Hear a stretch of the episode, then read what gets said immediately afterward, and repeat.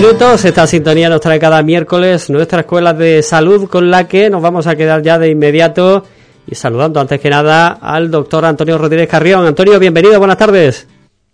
Hola, buenas tardes Juan Carlos y buenas tardes a todos los oyentes de Radio Gracias como siempre por acompañarnos en esta jornada en la que eh, desafortunadamente tenemos que eh, seguir hablando del ascenso en la incidencia de la COVID. Eh, la verdad es que ayer después de días sin nuevos positivos en nuestra localidad, apuntamos tres nuevos casos y hoy acabamos de eh, conocer la actualización por parte de la Junta de Andalucía. Notifica hoy miércoles cuatro positivos por coronavirus en Ubrique, con lo que la tasa de incidencia sube hasta 78,3 casos por cada 100.000 habitantes, con 13 positivos en los últimos 14 días. Eh, nos quedamos con este dato para comenzar. Vamos a hablar, evidentemente, de muchísimas más cuestiones, pero Antonio, eh, parece claro, ¿no? Que la situación eh, va cambiando, eh, que esa incidencia va poco a poco, pero eh, de forma constante al alza, como hemos visto a nivel nacional, que digamos, ¿no? A nivel europeo. Y, y bueno, pues también en el caso de Ubrique o de la comarca de la Sierra, también a nivel provincial, esa incidencia que progresivamente va en ascenso. Sí, y estamos en consonancia con el resto de la comunidad autónoma de España, de Europa, y esto es un tema que se está estudiando porque no se sabe exactamente si es debido a que la relajación en ciertas medidas ha permitido eh, mayor contacto entre personas infectadas y no infectadas y también el frío eh, también pues no se sabe si estamos hasta, hasta ante una sexta ola, ¿no? Porque es que eh, como este virus es relativamente nuevo, pues todavía no se sabe exactamente cómo está funcionando. No se sabe si esto es ya el comienzo de una sexta ola eh, o es simplemente que, que, a partir de ahora tenemos que convivir con un virus que, igual que los resfriados, pues habrá épocas dentro del año en que habrá una mayor incidencia que otra. De todas maneras, viendo lo que hay en Europa, eh, bueno, y generalmente en los países donde más se, se está viendo estos casos, eh, una situación alarmante en el sentido de que hay todavía muchas personas sin vacunar en Europa. En Andalucía estamos muy bien eh, en vacunación, pero según nos ha dicho el, el, el presidente de la comunidad, eh, hay más de medio millón de personas sin vacunar, por el motivo que sea, porque son alérgicos, porque no pueden o porque no quieren, y estas personas pues tienen, tienen un riesgo mucho mayor que las personas vacunadas. Así que esta es la situación, una situación que hay que, que tener mucha precaución, eh, como se viene diciendo desde el principio, porque el virus ha venido para quedarse y esa, esa situación hay que tenerla muy asumida. Eh, la gran diferencia, eh, eso también es cierto y eh, seguro, evidentemente, eh, gracias a la vacuna, según destacan los expertos y parece de sentido común, ¿no? Digo, la gran diferencia con respecto a anteriores olas, veremos si efectivamente estamos en una nueva ola o no, pero la tasa de ocupación en los hospitales o, por ejemplo, el número de, de plazas en, en, la UCI no tiene nada que ver con respecto a episodios eh, anteriores, al menos por el momento.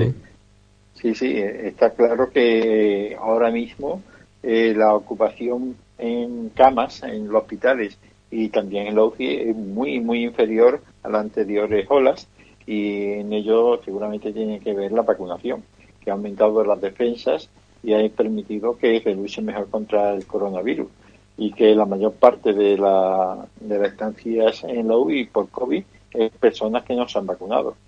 Así que animar a todas aquellas personas que pueden vacunarse y todavía no lo han hecho, pues que cuanto antes lo hagan, porque es que además eh, también eh, las relaciones sociales de estas personas que no están vacunadas se, se resiente o se va a resentir, porque ya estamos viendo como eh, no solamente en Europa, donde las restricciones son mucho más intensas, sino también en Andalucía, ya, eh, y bueno, y en España, ¿no? Muchas comunidades se están tomando medidas más drásticas en el acceso a sitios donde eh, eh, se pueden las personas relacionar, como puede ser los restaurantes, los centros de ocio en general, eh, también centros educativos, centros sociales. Así que, que la situación se está poniendo mal para aquellas personas que no están vacunadas y en algunos sitios, algunas, eh, algunas naciones que están poniendo hasta multas, eh, se están poniendo eh, situaciones que obligan casi a vacunarse. Así es, por lo visto en Austria, a partir de primeros de año, en febrero por ahí, ya es casi obligatoria la vacuna. Es decir, ya no es una recomendación, sino que pasa a ser obligatoria.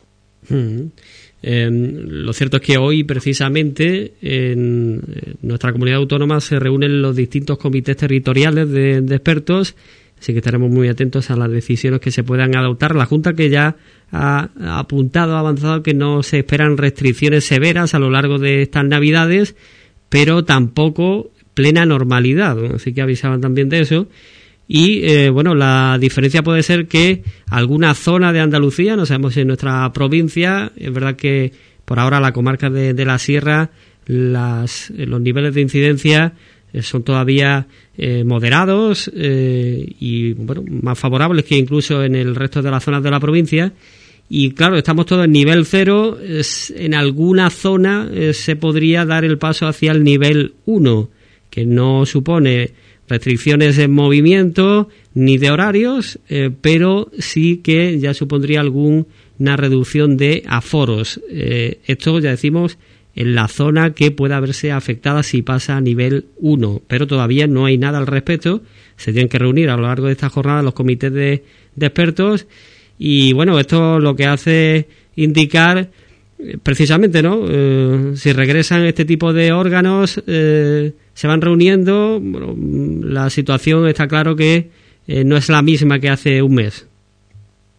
Bueno, todo esto eh, también hay que sin querer ser agorero, hay que tener presente que estos casos que nos dice la Administración Sanitaria, de que, por ejemplo, eh, hay una incidencia de 100 casos, de 200, 300 en algunas localidades, en otras muy pocas, pero hay que tener presente que estos son casos diagnosticados.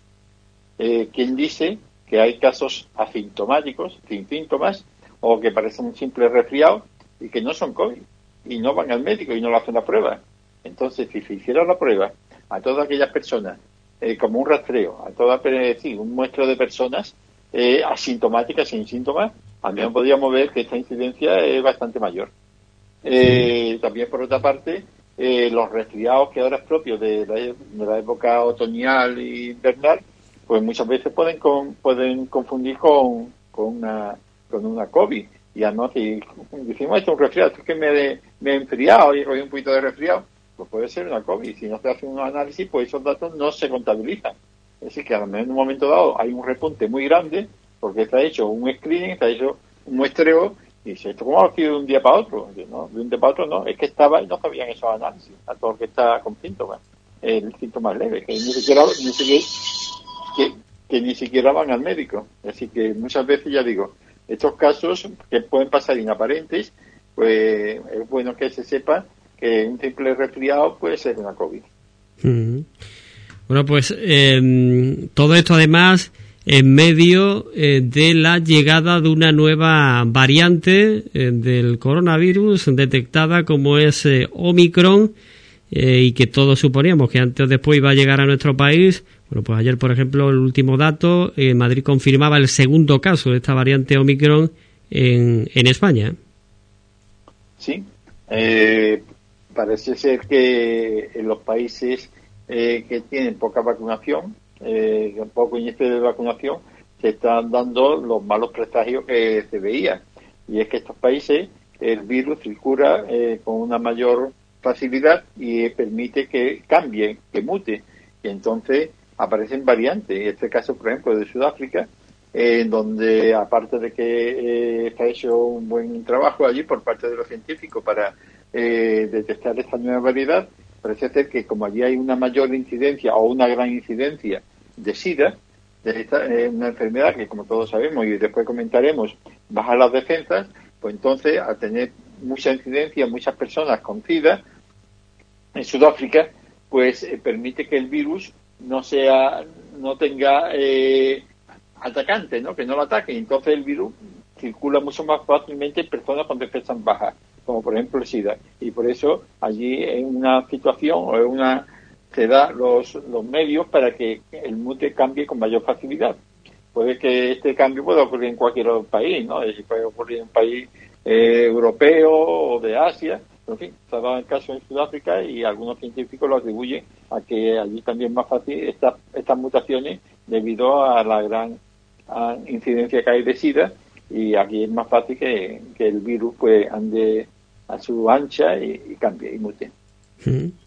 Bueno, pues eh, todo ello ya decimos sobre esa variante eh, que está provocando ¿no? Eh, cierto pánico o desde luego una respuesta muy contundente en, a nivel mundial y es lo que se señala, ¿no? Que se está llegando a, la, a durar limitaciones en determinados países sin que haya pruebas sólidas sobre el alcance de esta nueva variante, ¿no? Porque por ahora tampoco se conoce que eh, sus efectos sean más peligrosos, lo que sí que parece que es más contagiosa, ¿no? Habrá que ver, digo, eh, y bueno, confirmar eh, eh, cuál es la diferencia con respecto a, otras variantes, ¿no?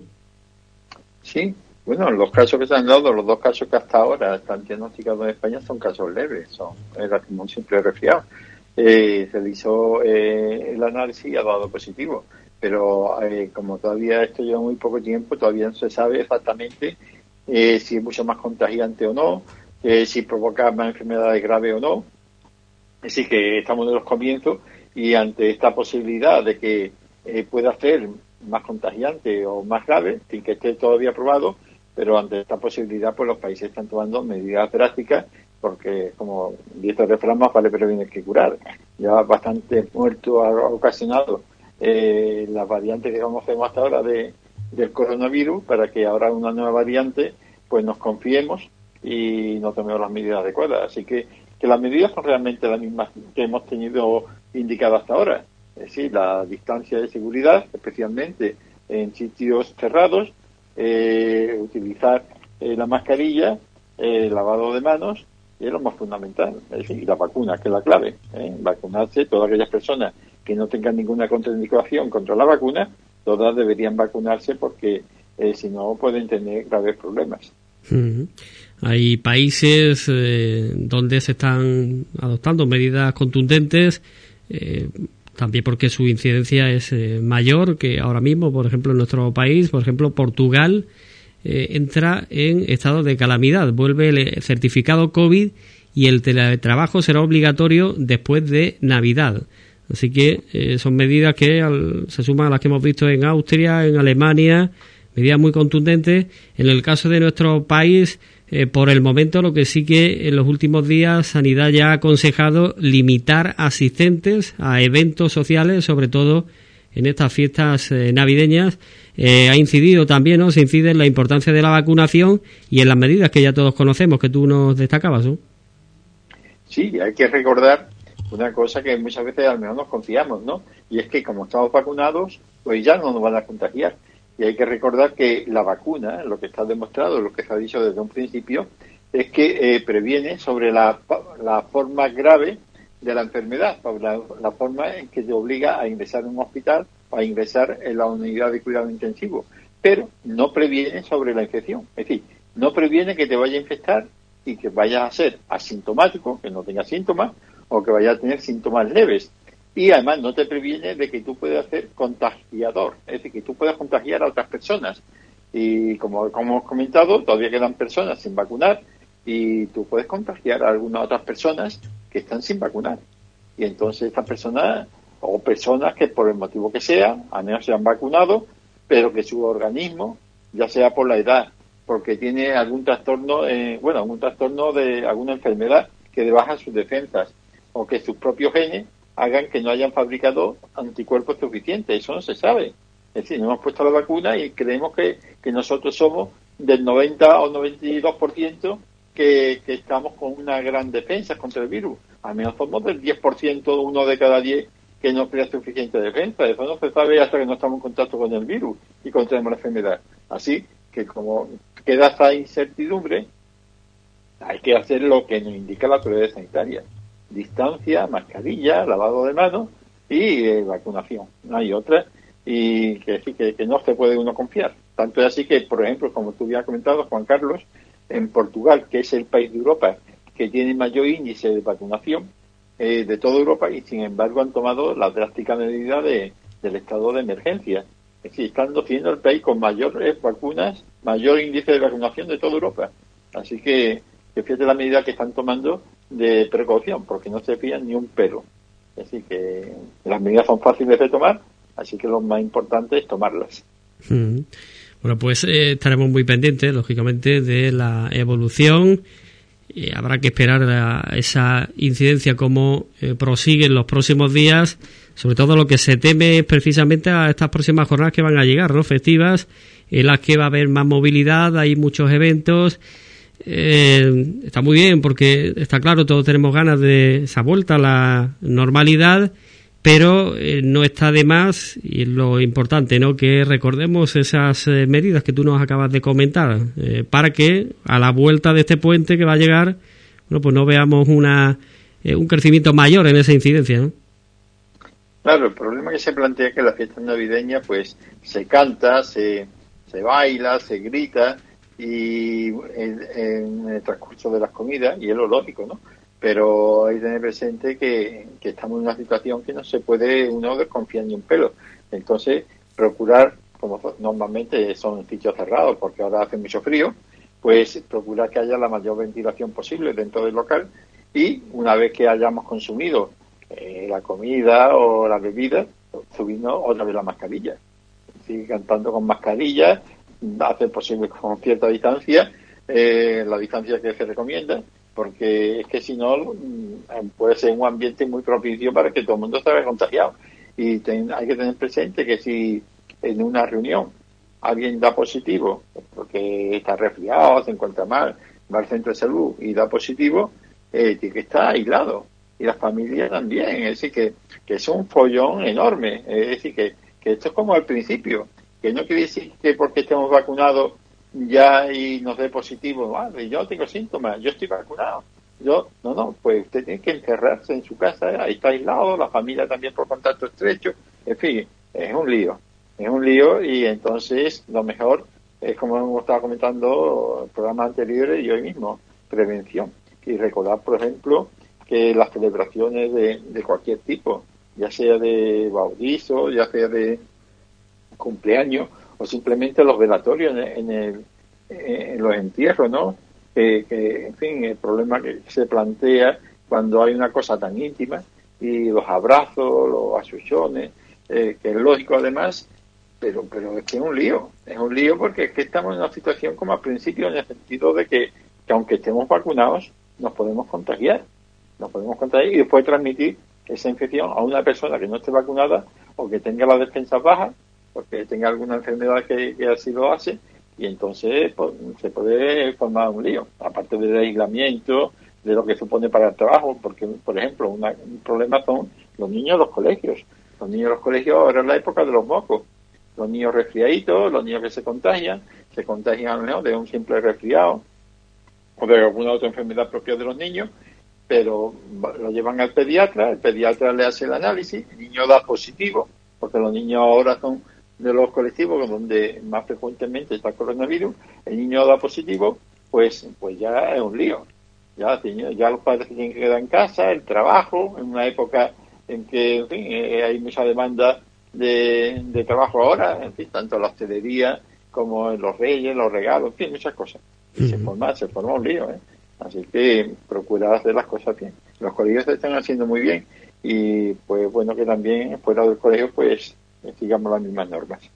Nos quedamos con ese mensaje de no relajar las medidas eh, preventivas y más ahora, eh, en la época en que vamos a, entrar de eventos, celebraciones, eh, etcétera, y con la incidencia, la evolución de, de, la incidencia en nuestra localidad, en la comarca, a nivel general, como estamos viendo, bueno, esto es algo genérico.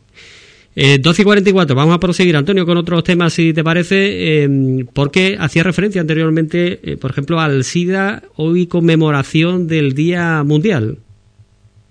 Sí, cada año, el 1 de diciembre, se conmemora en todo el mundo el Día Mundial del SIDA, eh, una enfermedad que hace ya 40 años pues dio la cara y ha causado millones, creo que son alrededor de treinta y tantos millones de, de defunciones en todo el mundo. Es una enfermedad que, gracias a Dios, ha tenido una evolución en el tratamiento muy favorable porque por lo menos ya hay tratamiento con antirretrovirales que controlan la enfermedad y permite una calidad de vida y una supervivencia eh, hace 40 años no existía. Pero la enfermedad sigue ahí. La enfermedad es un grave problema de salud pública.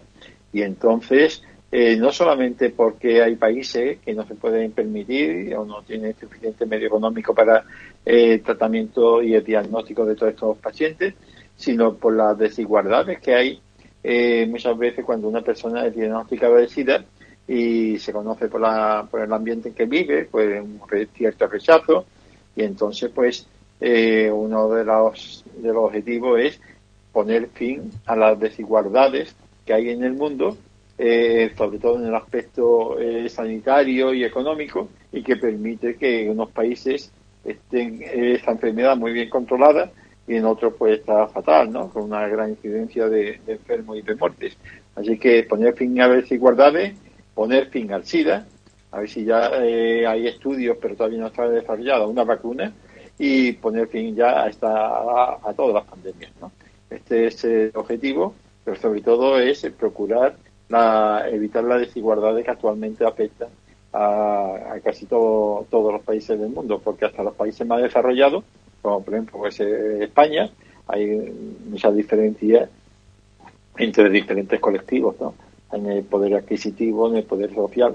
Y eh, lo hemos visto lamentablemente ayer, eh, como por ejemplo en Barcelona, pues murió, murió un matrimonio y sus dos hijos porque vivían en unas condiciones que no eran desde luego las más idóneas. ¿no? Es decir, que esas desigualdades económicas y sociales eh, uno de los objetivos eh, que hay por los que luchar para evitar estas desigualdades que entre otras pues el SIDA eh, tiene un gran impacto en ellas. Mm.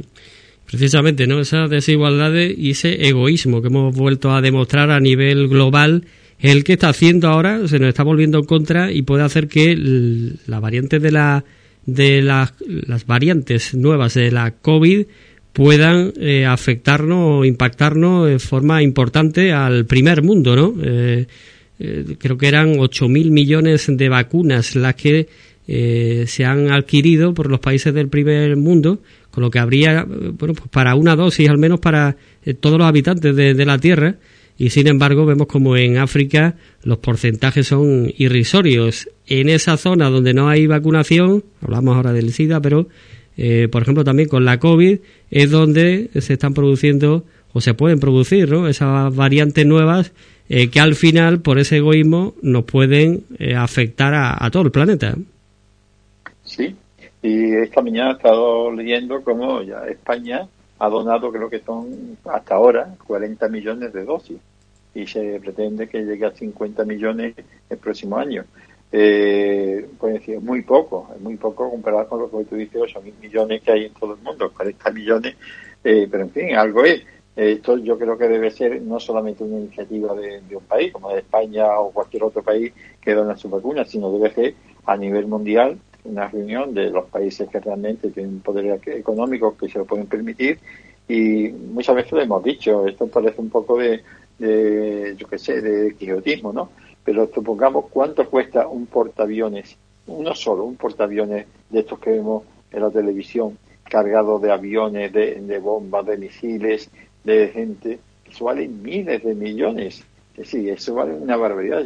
Yo estoy seguro que un simple portaaviones habría para tener vacuna para toda la humanidad, con lo que cuesta un portaaviones. O cualquier avión de estos supersónicos que vemos que bombardean en estos países, eh, como hasta ahora Afganistán o cualquier bueno, si es que cualquier bomba de esa hay para un montón de vacunas.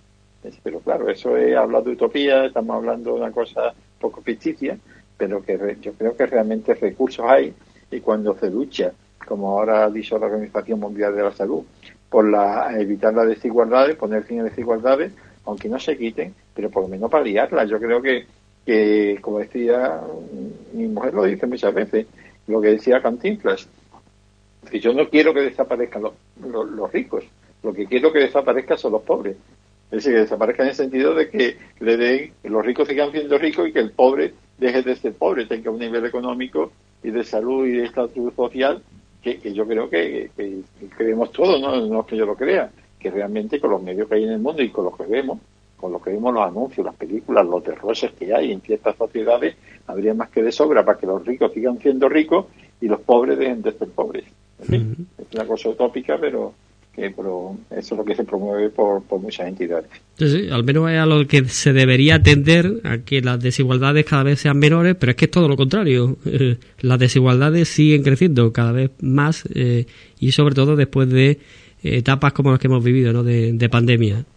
Bueno, pues em, eso por un lado. Eh, vamos a continuar con otros contenidos que tenemos previstos. Eh, por ejemplo, eh, Antonio, quería hacer referencia a la figura de las enfermeras referentes de centros educativos, ¿no? las funciones y competencias en, en Andalucía de lo que es esa figura de la enfermera escolar de la que ya hablamos en estas semanas. ¿no? Por eso lo he traído, mm. porque es que ayer precisamente la dirección de un colegio de Ubrique me remitió, porque yo había preguntado eh, para el programa que tuvimos hace dos semanas, hablando de las funciones de la enfermera escolar, yo pregunté a la dirección de un colegio eh, si ellos tenían conocimiento de algo de esta enfermera escolar, y me dijeron que no, que no tenían ningún conocimiento de ello. Y lo bueno es que nosotros hemos tenido una reunión, eh, el Observatorio de Salud tuvo una reunión en Jerez con la gerencia del distrito y se nos habló de esta figura, una enfermera que, iba a paliar muchos de los problemas de salud que hay en, en, el ambiente escolar y en general en la sociedad, porque todo lo que ocurre en el colegio después repercute en la familia. Pues hace dos semanas me dijeron que no tenía conocimiento, pero ayer me mandó un, un WhatsApp con una referencia en donde la Junta de Andalucía había mandado Hoy lo corroborado con un instituto de enseñanza medio de Ubrique, también con un director, a ver si ellos tenían esa misma información u otro, o tenían más información que complementara a la que ya ellos tenían, porque ya un centro no de primaria, sino de instituto de secundaria, y me dijeron que no, que la información que tenía era la misma. Pero es curioso, no se habla en esta información que ha, que enviado a los colegios y a los institutos la Junta de Andalucía, no se habla de enfermera escolar, como nosotros hablábamos hace dos semanas se habla de enfermeras referentes de centros educativos, que es un título diferente. Digo, bueno, no sé si será el equivalente enfermera escolar o no. Entonces yo quería saber si en el colegio habían recibido información sobre si ya iba a empezar algunos algunos procedimientos para instalar esta figura, si iba a hacer durante este curso o durante ya el curso que viene, porque claro, hay que adaptar el currículum, bueno, el currículum o la materia que se da en los colegios, eh, a esta nueva figura con sus funciones y me dijeron que no sabían nada, que lo único que sabían era lo que recibieron ayer, funciones y competencias de enfermeras referentes. Claro, un director me dijo, de un instituto, me dijo, dice, bueno, aquí no se habla de que la enfermera o el enfermero, ¿no? que es lo mismo, eh, vaya a estar de forma eh, permanente durante el horario escolar en cada centro, uno en cada centro.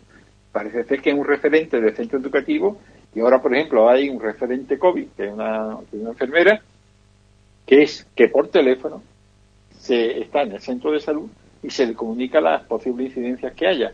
Y entonces, pues, eh, dependiendo de, lo, de la situación o que, que, esté, pues se toma una determinada actuación. Pero claro, eso no es lo que piden. Eh, yo tengo aquí, eh, además ya lo comentamos hace dos semanas, que estuve hablando con el sindicato de enfermería y, además he hablado con directores de colegio y lo que están demandando desde hace mucho tiempo, años, ¿eh? no de hace un mes ni dos meses, hace varios años, es la enfermera escolar, esa figura. Llámele después como quiera, da igual, pero que realmente sea, en términos cortos, enfermera escolar, con presencia física mm. y durante el horario escolar, dependiendo del centro de salud, es decir, que eh, puede que tenga alguna relación con con la Consejería de, Educación, por supuesto, pero dependiente del centro de salud y con presencia física dentro del colegio durante el horario escolar para las funciones que realmente eh, eh, que están pidiendo y que muchas veces se contemplan en, este escrito que recibieron ayer, pero que ahí no se especifica y es lo que se teme más de uno, y lo temo yo también, que no sea de presencia física, sino que menos por teléfono te comunican lo que sea y entonces uno se desplaza eh, al centro educativo, porque además hablan de una cosa que ya funciona desde hace, esto sí funciona desde hace varios años, que es creciendo en salud y forma joven. Esto se refiere, por ejemplo, a los institutos, en donde eh, enfermería y a veces también, creo que también la trabajadora social van y dan algunas charlas sobre educación sexual eh, o hábitos saludables, pero claro, como decía hoy el director de un instituto, y si aquí los institutos no brique, por ejemplo, los remedios, las cumbres, en fin, cualquiera, tienes cientos de alumnos, por ejemplo, creo que, que ahí, creo que los remedios y las cumbres que vemos hasta que tienen más de 500. Pero es que si además ponemos los colegios, es raro el colegio que no tenga más de 100 alumnos o, 200 alumnos, ¿cuántos enfermeros hacen falta? Es que con un enfermero va a poder controlar todo eso para darle, no de paripé, dos o tres salas al año a un instituto sobre, sobre alimentos o sobre educación sexual o, cualquier otro tema de esto, ¿no? Sino de una forma continuada, ¿ves? Su hábito de salud, su hábito dietético, los conocimientos de prevención de enfermedades. Eso para tantas aulas, tantos alumnos, mm, con un enfermero ni con dos ni con tres es suficiente. Y además por vía telefónica y con desplazamiento cuatro o cinco veces al año a un centro donde hay tantos cursos. Eso yo no sé, no, no está especificado, esperemos que, esta, que esta carta que enviaron ayer, o este escrito que enviaron o que recibieron ayer los directores, no sea un parque más al que estamos acostumbrados desde hace tantos años, que, sea no sea un continuismo de lo que había anteriormente. Eh, todo el mundo está deseando que haya ya una verdadera revolución, entre comillas, y que eh, la, la prevención de las enfermedades y la adquisición de hábitos saludables mediante campañas que realmente sean efectivas y que sean realmente no un paripé, sino una realidad, pues por fin se lleven a cabo. Habrá que esperar un poco más y a ver si después de este escrito de ayer se materializan ya esos concretos en donde las funciones de la enfermera escolar que hablamos hace dos semanas, pues realmente sean un objetivo, ya digo, y no sea un paripé y una cosa de cara a la galería. Esperemos que no pues eh, nos quedamos también con eh, esa figura de la enfermera escolar eh, y vamos a finalizar con algo muy típico, ¿no, Antonio, de estas fechas, ya del descenso, con el descenso de las temperaturas, como son los sabañones. Hombre, esta época empiezan ya y aquí más y menos ya tendrán algunas personas, sobre todo las personas jóvenes, pero también serán personas de cierta edad, ¿eh?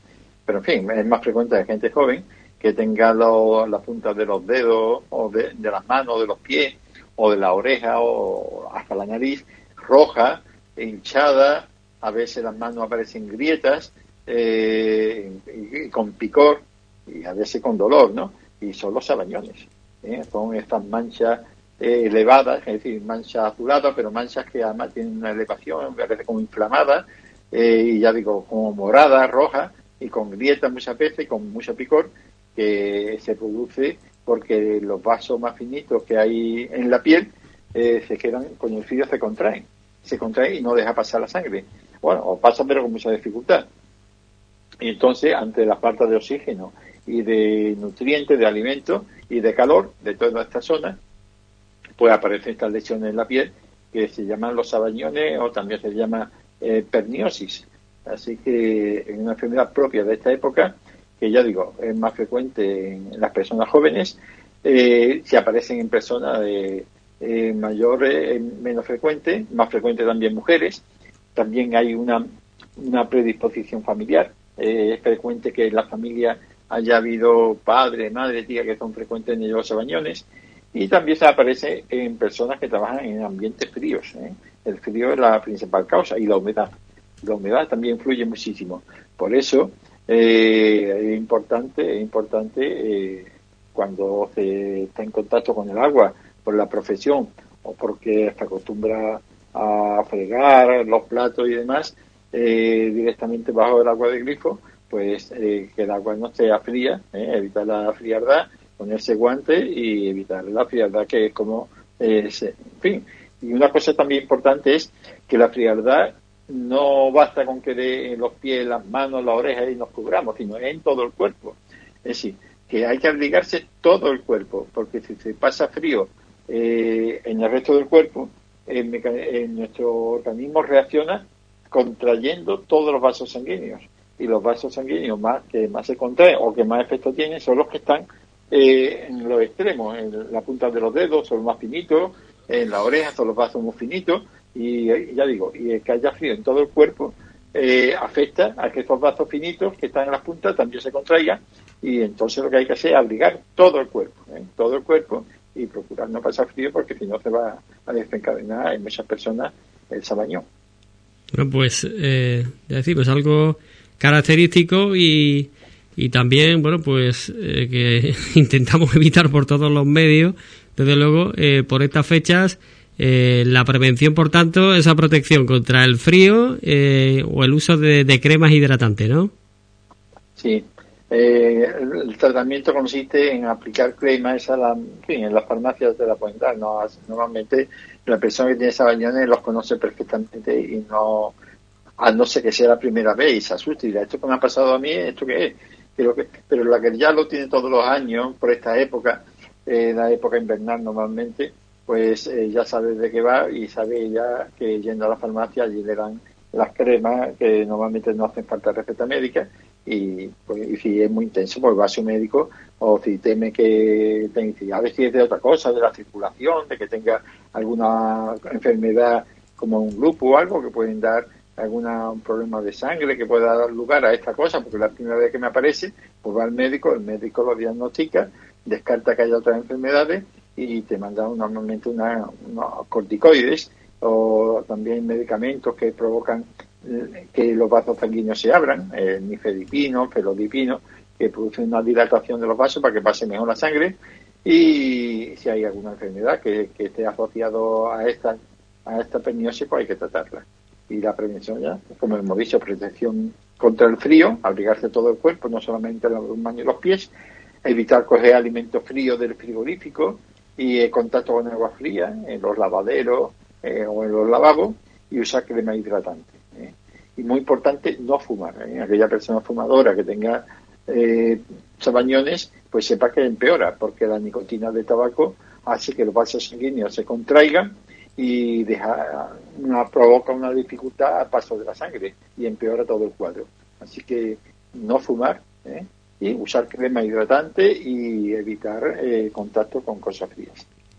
Pues eh, con esos consejos nos vamos a quedar para hacer frente a los sabañones también en este invierno, en estas próximas semanas.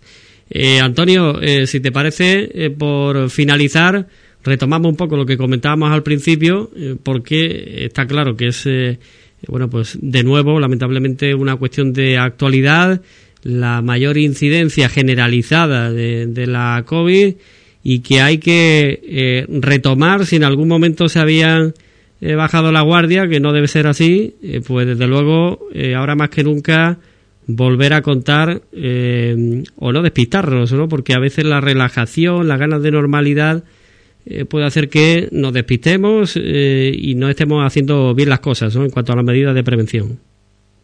Sí, tomar las medidas que tomamos hace año y medio, pero claro, ya con la ventaja de que estamos más tranquilos porque si estamos vacunados podemos tener la infección, pero a lo mejor lo más probable es que sea una infección leve o asintomática eh, sobre todo, pero hay que evitar que el virus siga circulando porque puede provocar mutaciones. No hace falta que esté en Sudáfrica estas mutaciones. Las mutaciones pueden aparecer aquí si nos descuidamos y el, el virus sigue circulando.